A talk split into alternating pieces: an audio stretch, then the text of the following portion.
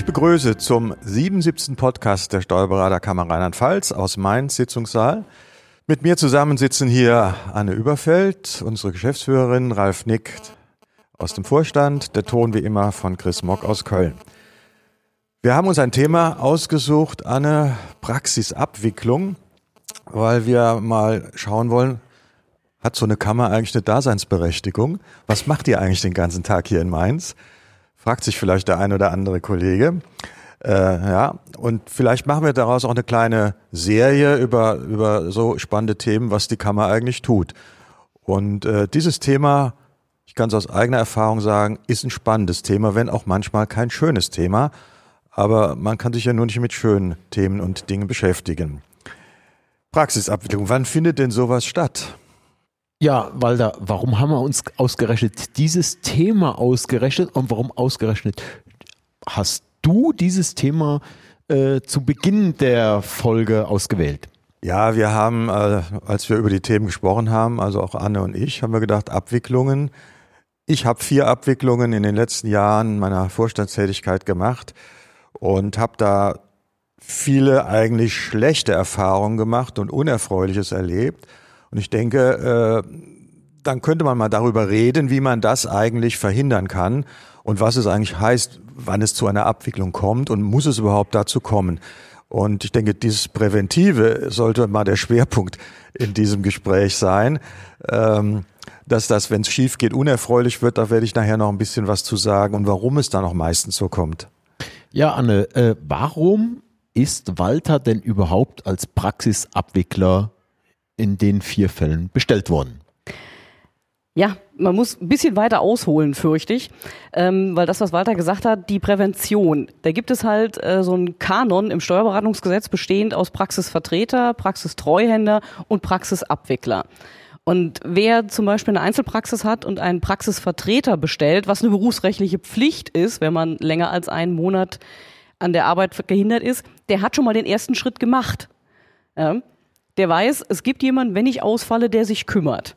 Dann gibt es noch die Treuhänderschaft, aber das ist ein Sonderfall. Das ist, ähm, wenn jemand äh, tatsächlich irgendwann mal die Steuerberaterprüfung machen kann und designierter Nachfolger einer Praxis ist, kann man einen Praxistreuhänder bestellen. Aber das ist sehr selten, aber meist auch sehr erfolgreich und gibt es auch nur bei den Steuerberatern. Aber wichtig ist, diese Praxisvertreter vorher schon mal einzunorden, denn der kann dann auch mal ein Abwickler werden.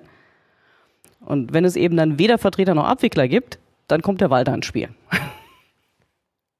Also meine berufsrechtliche Pflicht ist es, äh, für eine Abwesenheit, äh, Gesetz ist es ja Monat. nominiert, dass ich äh, sage, okay, wenn ich einen Monat lang meinen Beruf nicht ausüben kann, durch Krankheit oder ich könnte ja auch mal sechs Wochen Urlaub machen, ähm, muss ich dafür sorgen, dass ein Praxisvertreter bestellt ist.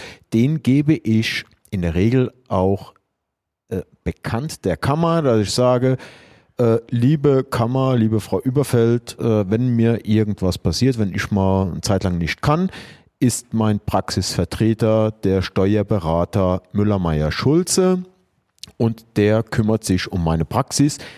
Ich habe mit dem gesprochen und der kennt sich in der Regel auch mit meiner Praxis aus. Trifft genau. aber eigentlich nur die Einzelkämpfer, wenn ich das richtig sehe. Ne? Denn ja. die Sozietäten und Gesellschaften, da sind ja ausreichend Kollegen da. Genau. Aber haben wir viele Einzelkämpfer? Wie ist die Statistik? Ja, Rheinland-Pfalz ist die Kammer, die noch die allermeisten Einzelkämpfer tatsächlich hat und kleinere Praxen, die also ganz anders zum Beispiel strukturiert ist jetzt als eine Steuerberaterkammer Hessen. Ja. Habt ihr denn auch einen Überblick, wie viel Kollegen einen Vertreter bestellt haben? Ja, absolut. Denn wenn uns ein Kollege, Kollege einen Praxisvertreter benennt, tragen wir den ein in die Personenverwaltung, unser Datenerfassungsprogramm, und wir können auswerfen, wie viele das sind. Und sind nicht viele. Ja, könnte man nicht den Umkehrschluss äh, dann machen, sagen, äh, wir müssten die alle mal anschreiben oder in Anführungszeichen dazu bringen, dass sie einen Vertreter nennen, wenn man das Problem ja sieht, was dahinter steckt. Das, dem dient ja unter anderem dieser Podcast und natürlich auch Informationen in der Kammerinfo, dass die Kollegen wach werden und sagen, ja, wir kümmern uns jetzt um eine pa äh, Vertreterbestellung. Dass die Kammer hingeht und sagt, sagen wir mal grob 800 Kollegen anschreiben, sagt, ihr müsst einen Praxisvertreter bestellen, wir haben keinen das geht, glaube ich, ein bisschen weit, ist ein bisschen übergriffig durch die Kammer. Die könnten ja eine andere Regelung getroffen haben. Also jetzt mal den Praxisfall, äh, ich kippe um und liege im Krankenhaus, wäre es sinnvoll, dass meine meine Frau oder meine näheren Angehörigen wissen, ah, da ist ein Geschäft, das muss irgendwie ein bisschen weitergeführt werden. Ähm, die würden dann in die Kammer anrufen und die Frau Appisch in meinem Fall würde dann sagen, ah, prima, wir haben notiert, beim Ralf Nick ist als, der wünscht sich den Praxisvertreter oder hat den Praxisvertreter Müller-Meyer-Schulze genannt. Ihr würdet diesen anrufen und sagen, der Ralf Nick liegt im Koma und bitte kümmere dich um seine Praxis. Genau, entweder machen wir das, das können aber auch die deine Frau machen oder das können deine Mitarbeiter machen äh, und uns dann aber anzeigen, der Praxisvertreter ist jetzt gerade zum Zuge gekommen. Also da gibt's beide Wege. Wichtig ist nur, wenn man sich so einen Praxisvertreter aussucht, dass man mit dem auch möglichst schon eine vertragliche Regelung macht, auch über die Vergütung. Da haben wir einen Mustervertrag, der kann bei uns angefordert werden, den schicken wir zu. Das ist ähm, dann auch für die, ich will nicht sagen Hinterbliebenen, aber für die Verwandten, für die äh, Ehefrau, Lebensabschnittsgefährtin, whatsoever, für die ist das auch eine Hilfe, weil sie sich dann in der Situation nicht darum kümmern muss. So, und jetzt nehmen wir, wir reden ja hier auch über Worst Case. Äh, gut, dass du es jetzt gesagt hast. Äh, ich würde mich morgen direkt darum kümmern, fahre jetzt, äh, gehe jetzt aus der Kammer raus und werde vom Bus angefahren und liege tatsächlich im Koma und habe es leider noch nicht gemacht. Was passiert? Ja, wenn du dann nur ins Koma fällst und die Hoffnung besteht, dass du wieder aufwachst, dann und es gibt nichts, dann wird wahrscheinlich bei uns deine Frau oder die Mitarbeiter anrufen und sagen, Kammer, tu was. Und dann müssten wir von Amts wegen einen Praxisvertreter bestellen. Und das ist keine Freude, weil der von Amts wegen ja deine Praxis überhaupt nicht kennt. Ja, der kennt deine Mitarbeiter nicht, deine Praxis nicht. Der muss sich neu einfinden und möglicherweise ähm, ist er auch jemand, den du nicht schätzt, den du gar nicht als Vertreter willst. Aber das können wir ja nicht wissen. So, jetzt kennst du mich und äh, du kennst den Walter und dann sagst du, okay, Walter, äh, bitte mach du die Praxisabwicklung. Ja, so im entferntesten. also ja, ja. man würde schon versuchen, jemanden zu finden, ich der es kann. Ich glaube aber nicht, dass man immer genau den passenden findet. Mhm. Das ist ja, die äh, Abwickler oder Vertreter laufen nicht rum wie Sand am Meer, denn das ist ja eine zusätzliche Belastung in der Kanzlei und ich habe es ja ein paar Mal gemacht. Äh, das bindet einen schon sehr stark, vor allen Dingen in den ersten Tagen. Äh, Im letzten Fall war ich ja erst Praxisvertreter gewesen hab, bin also in die Praxis und wollte da irgendwie weitermachen, aber weitermachen, es war kein Personal mehr da, die waren nämlich alle weg. Äh, dann ist man so der Einzige.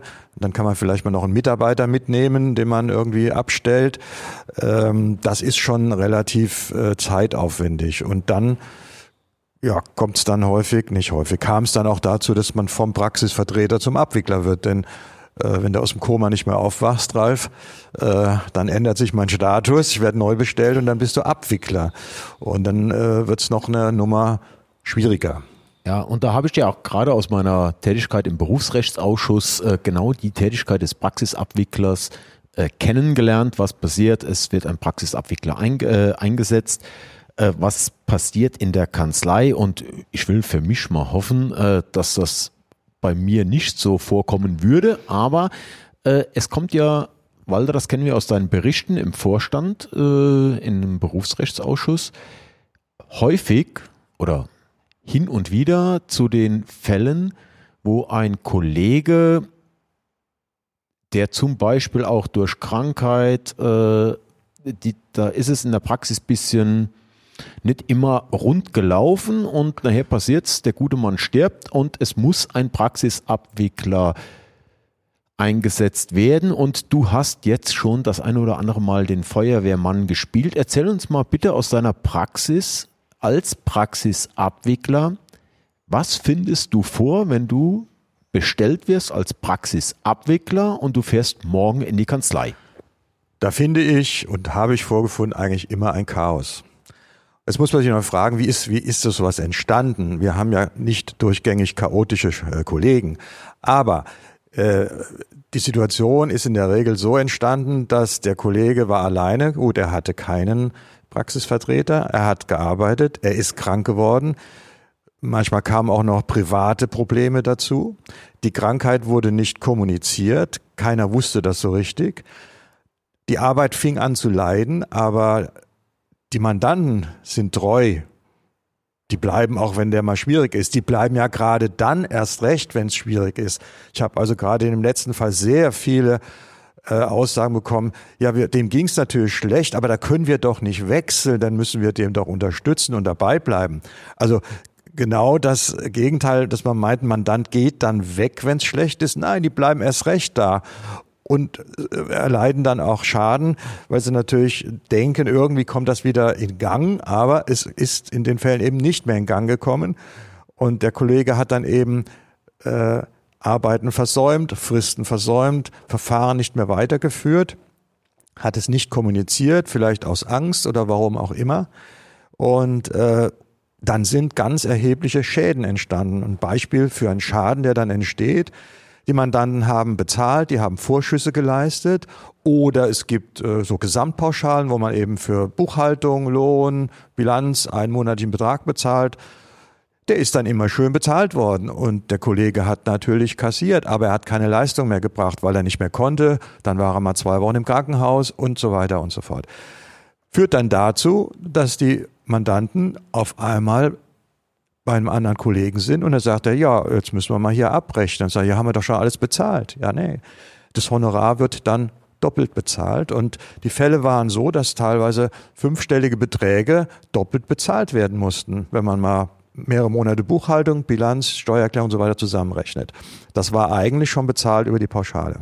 Also da entstehen Schäden für die Mandanten und da ist es natürlich sehr, sehr unerfreulich, wie gesagt, das ist nicht die Regel, aber diese Fälle, diese, diese Spirale von Krankheit, schlecht arbeiten, die Leute merken es und merken es nicht. Und wenn sie es merken, dann, dann bleiben sie treu, weil sie 30 Jahre bei dem sind. Dann wollen sie auch nicht weggehen. Das ist so ein bisschen, was man vorfindet. Und ähm, auch dann, wenn man jetzt da Ordnung reinbringen will, einen Überblick zu verschaffen sich, ist ganz schwierig. Man muss Mandantenlisten erstellen, man muss schauen, Häufig liegt dann der Schriftverkehr einfach da rum. Man muss sondieren, was ist das? Man muss Dutzende von Briefen lesen und dann gucken, wo ist der Stand äh, in der Sache. Das heißt, man führt dann Aufgabenlisten. Also es ist ein, ein, äh, durchaus eine organisatorische Herausforderung für so einen Abwickler, äh, tagelang erstmal einen Überblick über den Stand dieser Praxis zu bekommen. Ja, Walter, jetzt bist du als Ver, äh, Vertreter oder äh, von der Kammer äh, eingesetzter Praxisabwickler am Werkeln. Die Mandanten auf der anderen Seite sagen jetzt, jetzt kommt die Kammer, setzt mir jemanden dahin äh, und ich muss, wie du es gerade sagtest, äh, zweimal bezahlen. Das kann doch wohl nicht wahr sein. Anne, äh, warum macht es Sinn, dass die Kammer da einen, äh, ich sag mal, die, die Oberhand drüber hat und dafür Sorge trägt, dass das genau so läuft, wie es mhm. läuft. Mhm. Ja, das hat drei Hintergründe. Das eine ist der Steuerberater, das öffentliche Interesse. Der Steuerberater ist als Organ der Steuerrechtspflege in einer gewissen Verantwortung und der Praxisabwickler hat die Aufgabe, zumindest geordnet die Praxis abzuwickeln, dass die Mandanten keinen Schaden erlassen. Also schwebende Angelegenheiten abwickeln heißt zum Beispiel dann, wenn noch die Umsatzsteuererklärungen zu machen sind oder noch eine, die Fristen versäumt sind für eine Steuererklärung, dass sowas noch schnell erledigt wird, damit den Mandanten eben nicht noch mehr Schaden entsteht. Das ist einmal das öffentliche Interesse dahinter und eben damit den Mandanten nicht noch mehr Schaden entsteht. Ich habe es gesagt, das Interesse der Mandanten selber spielt auch eine Rolle. Das äh, soll die Kammer dadurch auch schützen. Und zu guter Letzt natürlich auch ähm, Ansehen des Berufs. So eine Kanzlei, die quasi explodiert oder implodiert, wie immer man es nennen will, die schädigt natürlich das Ansehen des steuerberatenden Berufs ungeheuer. Und da ist es dann auch wichtig, dass eben ein Praxisabwickler da geordnet eingreifen kann. Und deswegen hat der Gesetzgeber gesagt, hier, Job für die Kammer, das müsst ihr machen, müsst ihr euch kümmern. Ja, die Schädigung ist schon ein Thema, weil das sind ja dann Dutzende von Mandanten und das verbreitet sich ja schon, da wird drüber geredet. Und äh, vielleicht auch zum, ein Wort zu dem Thema Schaden, Schadenersatz. Dann könnte man ja sagen, gut, die können ja Schadenersatz bei den Erben einklagen und einfordern. In den beiden letzten Fällen, die ich hatte, äh, war natürlich durch die Situation, die Vermögenssituation der Kollegen ganz schlecht. Es kam in beiden Fällen dazu, dass die Erben das Erbe ausgeschlagen haben, weil da eigentlich nur Schulden waren. So, und das führt natürlich wiederum dazu, dass die Mandanten überhaupt keinen Ansprechpartner haben, wo sie einen Schadenersatz geltend machen können. Das heißt, sie sind dann hinten raus ja, wenn man so will, doppelt geschädigt. Äh, Ansprüche können überhaupt nirgendwo äh, geltend gemacht werden und sie bleiben wirklich auf diesem Schaden sitzen. Äh, das Thema Haftpflichtversicherung ist hier auch schwierig.